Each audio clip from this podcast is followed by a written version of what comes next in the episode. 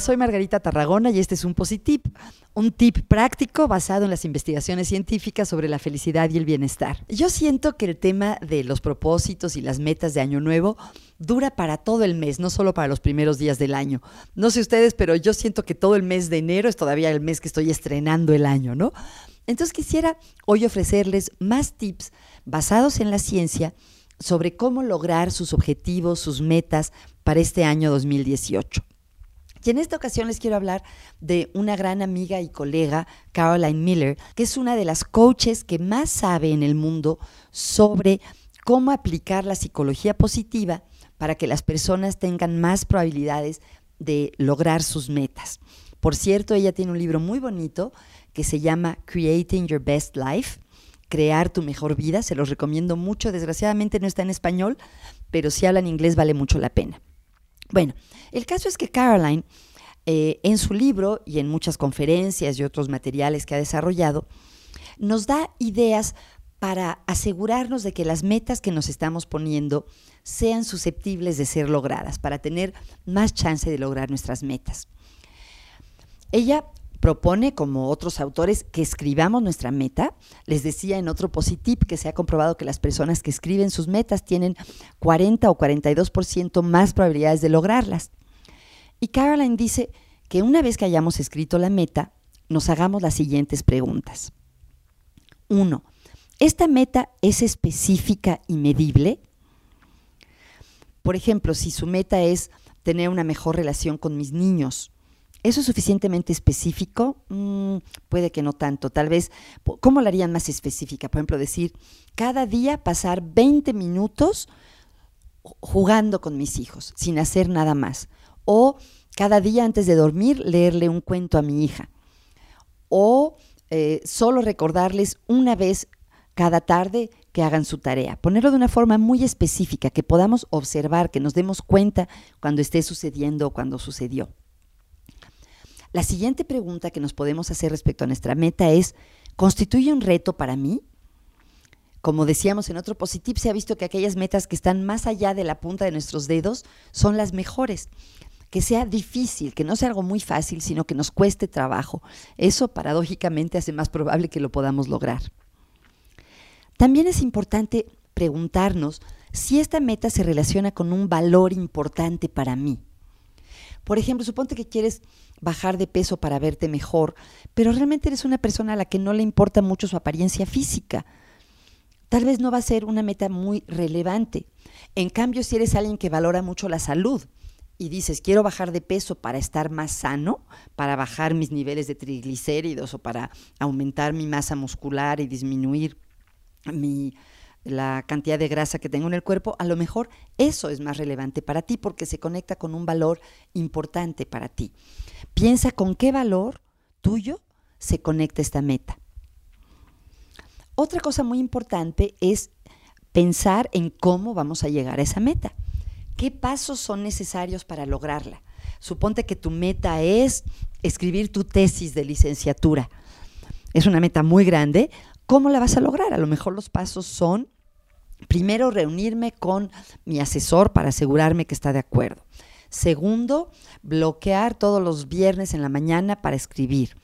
Tercero, mandarle a mi asesor cada mes los avances. En fin, lo que tú quieras, pero el punto es que no solamente hay que imaginarnos el lugar al que vamos a llegar, sino cómo vamos a llegar hasta él. Algo muy importante que a lo mejor piensan, no que esto es de psicología positiva, pues sí es de psicología positiva, pero también es importante pensar en los obstáculos. ¿Qué obstáculos es probable que me encuentre en mi camino? Por ejemplo, si quiero bajar de peso, ¿qué obstáculos es probable que me encuentre? Pues que en la cafetería del edificio donde está mi oficina no hay mucha comida sana o que es muy es más caro comprar alimentos frescos que comer comida rápida o que me cuesta trabajo organizarme para cocinar y entonces acabo comiendo mucho fuera. O ubicar cuáles son los obstáculos que es probable que te encuentres cuando quieres lograr esta meta. Otra cosa importante que nos sugiere Caroline Miller es preguntarnos cómo puedo aumentar mi nivel de compromiso y mi motivación para lograr esto.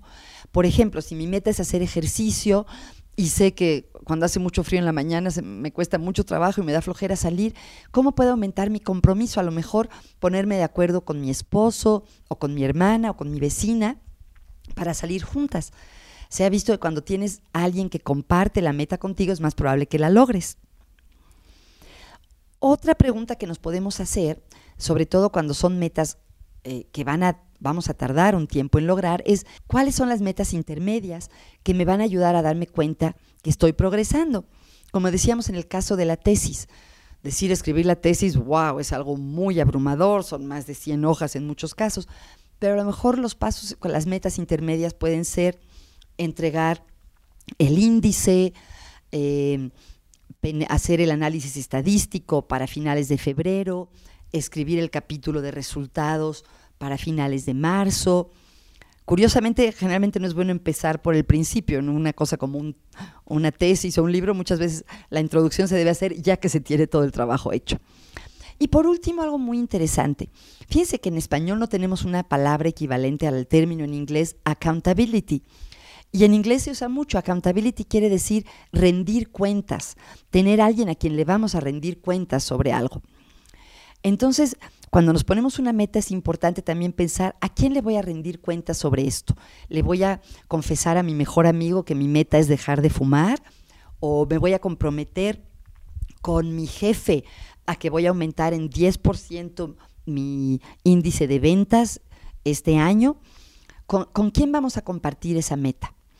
Fíjense que yo hasta hace poco eh, siempre recomendaba hacer nuestras metas públicas, porque había investigaciones que indicaban que cuando compartimos nuestra meta es más probable que la logremos. Pero hoy en día hay otras investigaciones que han cuestionado esto y que lo que dicen es que depende con quién. Eh, que hay que compartir nuestras metas con aquellas personas que sabemos que nos van a apoyar en nuestra intención de lograrlas y en el camino para lograrlas.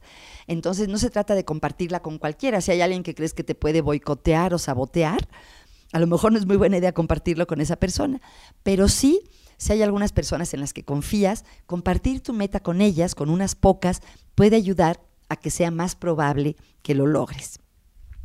Entonces, para sintetizar, ¿qué puede hacer? ¿Qué nos podemos preguntar para checar si la meta que nos hemos puesto es probable que la logremos? Bueno, es específica y medible, es un reto para ti, se relaciona con un valor importante para ti, qué pasos vas a tener que hacer para lograrla, qué obstáculos es probable que te encuentres y qué vas a hacer para enfrentarlos, cómo puedes aumentar tu nivel de compromiso y motivación, qué pasos intermedios o qué logros intermedios te dirán que vas bien ¿Y a quién le vas a rendir cuentas? ¿Con quién vas a tener accountability sobre esta meta? Si quieren saber más sobre esto, los invito a visitar mi página positivamente. Es www.positivamente.com.mx y en el artículo de Lograr nuestras metas lo encontrarán. También ahí encontrarán un link a la página de Caroline Miller, de quien tanto he hablado el día de hoy. Gracias y que empiecen muy bien el año.